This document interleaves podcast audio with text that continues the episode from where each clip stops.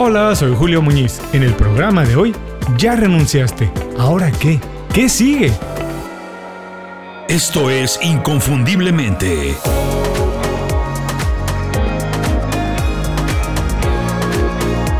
Sé extraordinario en lo que haces.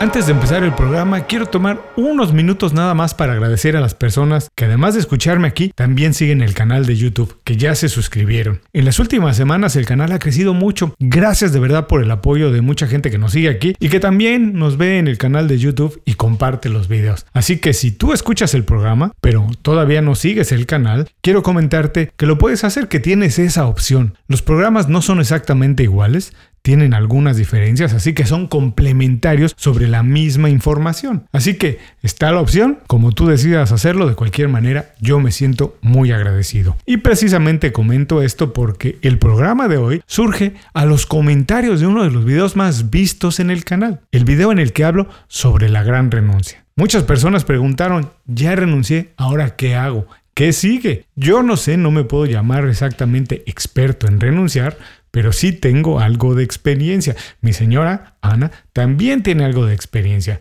Ambos hemos renunciado a buenos trabajos, trabajos que las personas decían, pero ¿por qué lo dejaste? También nos hemos visto en la situación que hemos rechazado ofertas de trabajo porque en ese momento no se compaginaban con nuestros gustos o nos... También hemos estado en la situación que hemos rechazado ofertas de trabajo porque en ese momento no se, digamos, se compaginaban con nuestros intereses o con nuestros planes. Así que algo de experiencia en renunciar tengo. Eh, no quiero decir que es de sobra, pero sí tengo. Por eso hice este programa. Por eso me atreví a compartir mis experiencias. A continuación, ya renunciaste. ¿Ahora qué? ¿Qué sigue?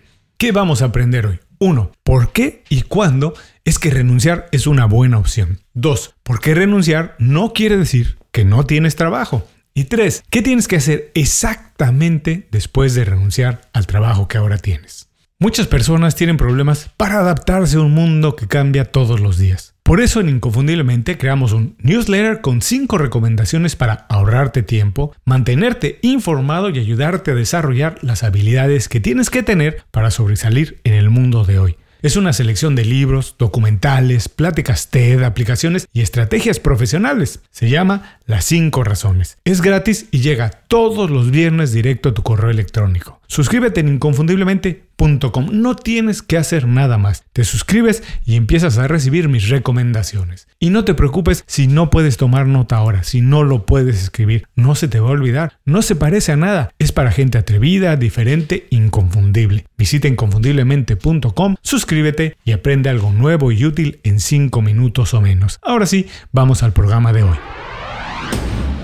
El futuro del trabajo ya está aquí, nos alcanzó, es el presente. Y por eso es bueno entender que las cosas ya no serán como eran antes. Por ejemplo, antes de la pandemia, uno entre cada 67 trabajadores trabajaba en casa de manera regular por lo menos un día a la semana. Hoy, uno entre cada siete lo hace. Parece algo muy sencillo, pero es un dato impresionante que ilustra el tamaño de las transformaciones y las implicaciones que vamos a vivir. Un cambio tan significativo se sentirá en muchos sectores y en muchas industrias. Por supuesto, desde la industria de las bienes raíces, el de los transportes hasta la de la moda y los alimentos. Obviamente, tarde o temprano, todos tendremos que adaptarnos. No solamente eso, todos tendremos que cambiar. Los cambios pueden ser emocionantes para algunas personas y aterradores para otras porque, como antes era una opción, hoy es una obligación. Como por ejemplo la famosa reinvención personal o profesional y todo lo que eso significa. Este concepto de la reinvención de empezar una carrera nueva, buscar oportunidades en otro sector o la idea de iniciar un negocio propio es una de las razones principales por las que muchas personas decidieron dar el paso y en lugar de resistirse al cambio, tomar las riendas de su futuro y cambiar antes que alguien más los obligue a hacerlo. Me refiero a los millones de personas en todo el mundo que han renunciado en los últimos meses. Es un tema muy comentado y también muy polémico. Por un lado,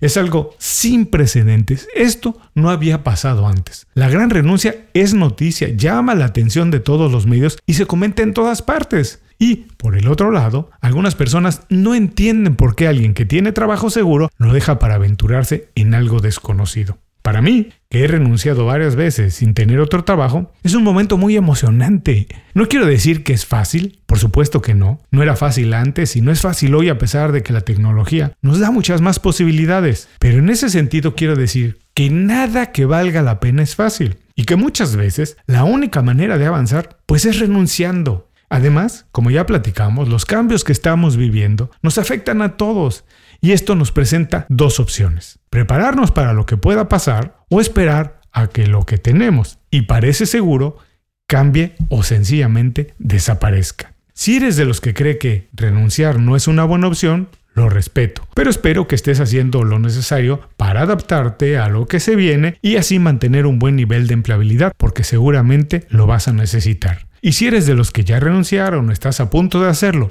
y quiero, y si eres de los que ya renunciaron o estás a punto de hacerlo, quiero felicitarte. Primero porque se necesita de verdad mucho valor para hacerlo, y también porque me hace mucha ilusión saber que hay tanta gente dispuesta a cambiar a perseguir una idea y vivir en sus propios términos. Renunciar puede convertirse en una ruleta rusa emocional. Algunos días son muy buenos, tienes el autoestima y la motivación por los cielos, pero hay otros que son muy complicados, donde sientes que nada sale bien, que es un reto más grande de lo que habías imaginado y que estás completamente solo. La mejor manera de acabar con la sensación de nostalgia, el miedo o la desilusión es convertir toda esa energía en energía positiva a través del trabajo. Por eso, si ya renunciaste y no sabes qué sigue, mi recomendación es que empieces con los siguientes pasos.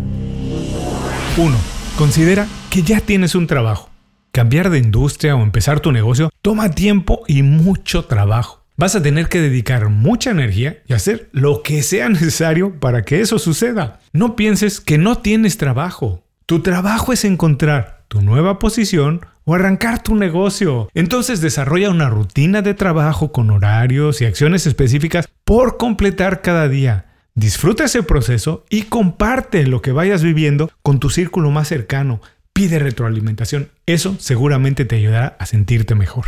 2. Elabora un plan de acción para los próximos 30, 60 y 90 días. Un plan te ayuda a establecer metas y mantener el enfoque en las prioridades. Tu plan puede incluir periodos de investigación, tiempo para enviar solicitudes, asistir a eventos de networking o espacio para estudiar y aprender habilidades nuevas. No esperes que las cosas sucedan por sí solas. Si no haces un plan y empiezas a trabajar para conseguir tu próximo trabajo o echar a andar tu negocio, eso sencillamente no va a pasar. 3. Mantente en contacto. Ya no basta con decirle a tus supervisores o excompañeros, vamos a mantenernos en contacto. No, no, no. Ahora tienes que hacerlo en serio. Para muchas personas, las relaciones del trabajo forman parte de la vida. Además de intercambiar puntos de vista sobre la industria, se comparten consejos y prácticas que muchas veces nos ayudan a trabajar mejor. Cuando dejas una compañía o trabajo, eso no tiene por qué terminar, no es que ya se acabó. Mantente en contacto con tus excompañeros, incluidos por supuesto tus supervisores, tus jefes es parte muy importante de crecer profesionalmente. Piensa que a partir de ahora tú tienes un punto de vista diferente a todas las cosas.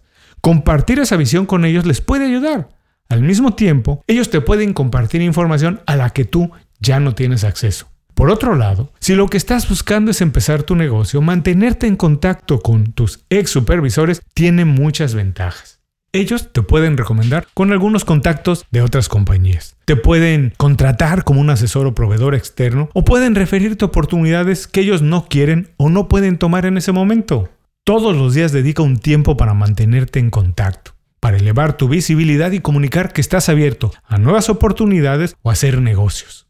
4. Actualiza tus habilidades. Si estás considerando mudarte a un campo o a una industria que requiere un título o certificaciones, es posible que tengas que realizar estudios adicionales. Y si quieres cambiar de industria, realizar estudios complementarios es una buena idea para mejorar tu nivel de empleabilidad. Los cursos en línea o los recursos gratuitos en universidades públicas pueden ayudarte a profundizar o actualizar tu cartera de habilidades. Por si fuera poco, aprender cosas nuevas eleva nuestra autoestima y nuestra seguridad ¿Qué más puedes querer cuando estás empezando una aventura nueva? Número 5. Consigue un trabajo de medio tiempo.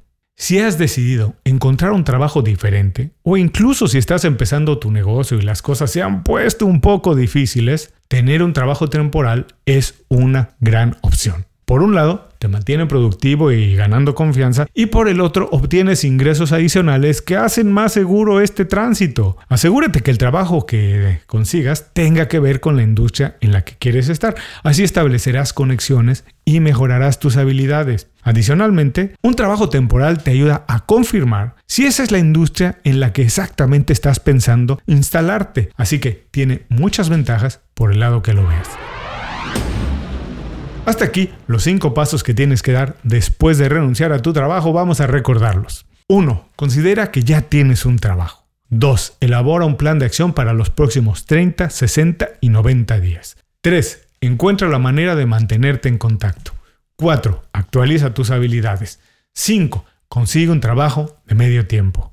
Renunciar al trabajo es el primer paso de una aventura nueva. Lo que hagas exactamente después determinará si esta aventura tiene un final feliz o se convierte en una tragedia. No esperes que las cosas pasen por sí solas. No importa lo que sea que estás buscando conseguirlo, está en tus manos. Sé paciente, elabora un plan, enfócate en las prioridades y experimenta. Encuentra qué funciona para ti mejor. Si estás convencido y trabajas de manera inteligente, es cosa de tiempo para alcanzar lo que realmente estás buscando. Un último consejo, no lo incluí en los cinco primeros pasos porque no todo el mundo puede hacerlo. Pero si tú puedes, si tienes la oportunidad, Después de renunciar, toma unas vacaciones. No tiene que ser un periodo muy largo. Un fin de semana es suficiente. La intención es cambiar de aires y ver todo desde otro punto de vista. Ordenar las ideas y regresar con más energía porque seguramente la vas a necesitar. Muchas gracias por escuchar el programa de hoy. Como siempre, quiero pedirte un solo favor. Si algo te gustó o te pareció interesante y conoces a alguien que se puede beneficiar con esta información, por favor comparte el programa con esa persona. Es tan sencillo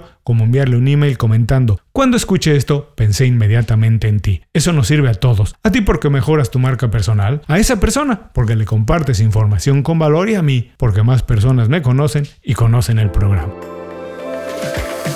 Muchas gracias por escuchar el programa. Si algo te pareció interesante, visita inconfundiblemente.com. Tenemos un blog, un canal de YouTube y un boletín donde recomendamos libros, documentales y herramientas para ayudarte a destacar en lo que haces. Se llama Las 5 Razones y llega todos los viernes. Por último, si quieres mejorar tu marca personal de manera fácil e inmediata, recomiéndanos con tus amigos y comparte este programa, porque cuando compartes contenido con valor, dejas una buena impresión.